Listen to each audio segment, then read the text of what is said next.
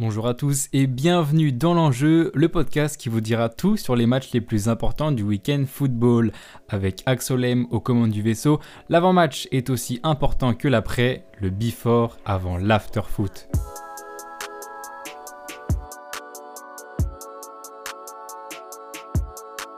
Aujourd'hui, j'ai décidé de me focus sur notre championnat, la Ligue 1.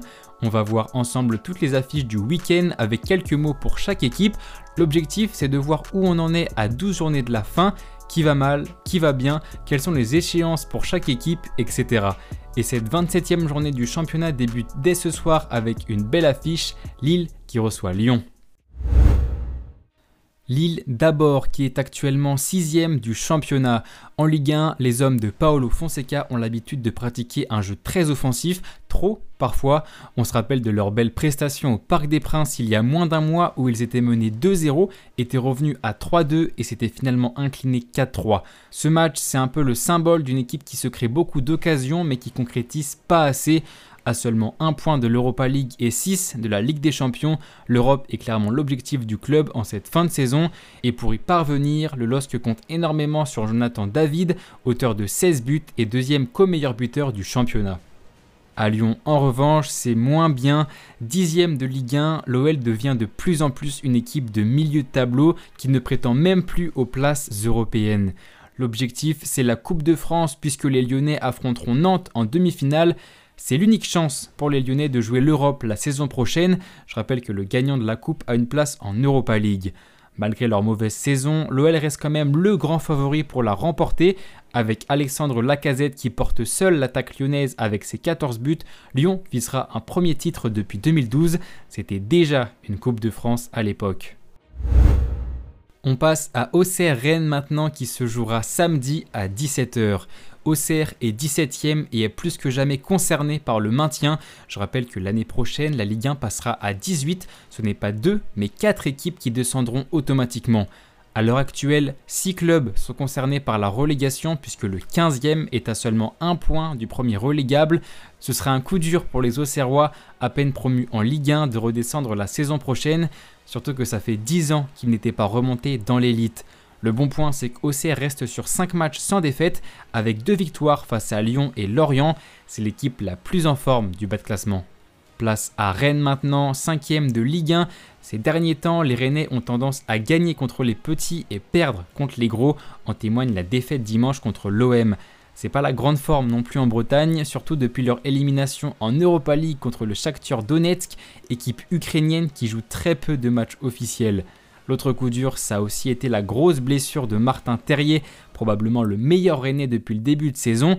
Sa saison d'ailleurs est déjà terminée et depuis son absence, Rennes marque moins et perd beaucoup plus. L'objectif, ça reste tout de même la qualification en Europa League. Ils sont actuellement dans les places qualificatives, mais attention à Lille et à Nice juste derrière au classement. Le match du samedi soir, c'est Brest-Paris Saint-Germain à 21h et il y a des choses à dire. Brest d'abord est 15e, à seulement un point du premier relégable, encore une équipe concernée par le maintien. Ça risque d'être un vrai feuilleton en cette fin de saison. Les Brestois ont d'ailleurs battu un concurrent direct, Strasbourg, le week-end dernier. Ça devrait leur faire du bien car les Bretons restaient sur de mauvais résultats avant cette victoire. Ils reçoivent donc le Paris Saint-Germain qui a fait parler cette semaine en se faisant sortir dès les huitièmes de finale de Ligue des Champions par le Bayern Munich. On sait que l'Europe prend une place centrale dans les saisons des Parisiens et que le championnat passe un peu au second plan, sauf que maintenant, il n'y a plus que la Ligue 1 pour le PSG. On se demande déjà si Galtier va réussir à concerner tout le monde alors que son équipe est leader à 8 points de l'OM. On se rappelle que l'année dernière, la fin de saison avait été très compliquée avec le retrait des Ultras du Parc des Princes. On verra si cette année, ça sera aussi délicat.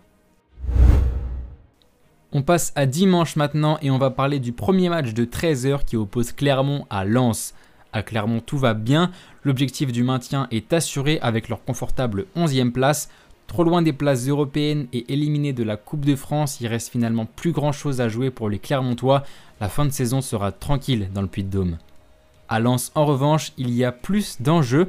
Les 100 et or sont quatrième et visent évidemment une place européenne en fin de saison. Cependant, la forme des Lensois n'est pas aussi bonne qu'elle ne l'était. Je rappelle qu'ils maintenaient au début la bataille de la seconde place avec l'OM, mais depuis, les Marseillais sont passés devant. Les Lensois ne sont quand même qu'à 4 points des Phocéens, donc tout reste possible. Mais Lens reste sur un seul succès en 6 matchs, dont le nul 1 partout à Bollard lors du derby contre Lille. C'est donc pas la grande forme, mais Lens va tout faire pour accrocher la seconde place, voire la troisième, qui les placerait en barrage de Ligue des Champions. Place au multiplex de 15h dimanche et on va commencer par le premier match de la liste, Lorient 3. Lorient d'abord qui a une situation un peu semblable à celle de Lens, très bon en début de saison, les Lorientais sont bien descendus depuis. Rappelez-vous qu'en septembre, Lorient avait surpris tout le monde en atteignant le podium pendant plusieurs journées, mais aujourd'hui, la réalité est tout autre. Les Merlus sont 9e avec seulement une victoire en 6 matchs. Ils viennent cependant d'accrocher Lyon au Groupama Stadium et sont encore en mesure de viser l'Europe cette saison. Lorient est en effet à 6 points des premières places qualificatives. Il faudrait qu'ils retrouvent leur bonne dynamique de début de saison pour espérer jouer l'Europe l'année prochaine.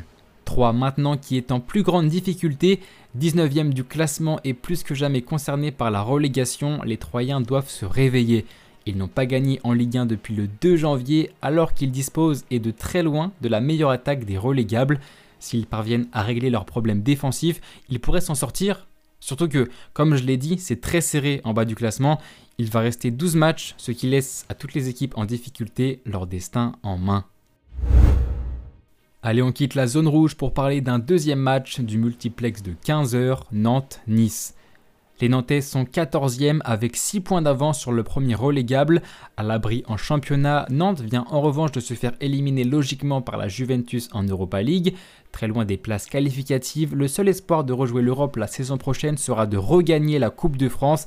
Et oui, je rappelle que Nantes est tenant du titre. Ils avaient remporté la finale en mai dernier contre Nice. Nice qui est donc l'adversaire des Nantais dimanche. On parlait d'Europe à l'instant et Nice est le dernier représentant français en Coupe d'Europe à l'heure actuelle. Ce sont les derniers qui peuvent rapporter des points à la France pour le coefficient UEFA alors que le Portugal et les Pays-Bas reviennent très fort au classement. Nice a battu hier soir le shérif Tiraspol 1-0 et se met déjà à l'abri avant le retour la semaine prochaine en France. Depuis que Didier Digard, ancien adjoint de Favre, est devenu le coach des Aiglons en début janvier, Nice n'a pas perdu une seule fois toute compétition confondue. Il reste sur une très bonne série de 10 matchs sans défaite. Digard a même réussi à faire briller Terem Moffi, le buteur arrivé de Lorient cet hiver, qui a inscrit un doublé lors de la victoire 3-0 dans le derby contre Monaco. Avec cette forme, le seul bémol avant d'aller à Nantes dimanche, c'est que les Niçois n'auront que deux jours de repos contre une semaine pour les Canaries. Place au troisième match du multiplex maintenant avec Ajaccio qui reçoit Montpellier. Ajaccio d'abord qui est 18e du championnat et évidemment concerné par la relégation. C'est la pire attaque du championnat de France avec seulement 20 buts en 26 matchs. Tout comme Auxerre, Ajaccio est un promu et ce serait dur de redescendre dès la saison prochaine, d'autant plus que les Corses n'avaient pas disputé la Ligue 1 depuis 2014.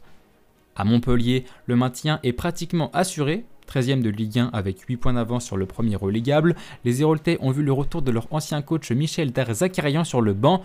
En deux matchs, c'est un nul à Lens et une victoire 5-0 contre Angers. Montpellier a beau être presque sauvé du maintien, c'est le manque d'ambition qui fait tâche. Avec des joueurs comme Savanier, Wai ou Julien, ils sont largement en capacité de viser la deuxième moitié de tableau. Dernier match de multiplex de 15h avec Angers qui reçoit Toulouse. On n'a jamais eu l'occasion de parler de la situation d'Angers, pourtant il y a bien des choses à dire. Les Angevins occupent piteusement la dernière place du championnat avec seulement deux victoires en 26 matchs. C'est une saison cauchemar pour Angers qui a vu passer deux entraîneurs en une saison. Le dernier, Abdel Bouazama, a d'ailleurs décidé de démissionner cette semaine après des propos très déplacés sur les femmes. Pire défense du championnat, à 10 points de retard sur le 19e. Il est difficile d'imaginer les Angevins s'en sortir. Le club est en passe de redescendre en Ligue 2 championnat qu'il n'a plus revu depuis 2015. À Toulouse, la situation est loin d'être aussi catastrophique, c'est le seul promu qui n'est plus concerné par la relégation avec sa 12e place et ses 10 points d'avance sur le premier relégable. Rappelez-vous qu'au début du mois de février, le TFC était la meilleure attaque des 5 grands championnats en 2023, mais à partir de ce moment-là, Toulouse a enchaîné les mauvaises prestations, il reste d'ailleurs sur 3 défaites de suite. Face à Angers, le TFC est en mesure de se relancer, S'ils sont trop loin pour viser les places européennes, Toulouse est largement favori pour aller disputer la finale de la Coupe de France puisqu'ils affronteront Annecy en demi-finale début avril.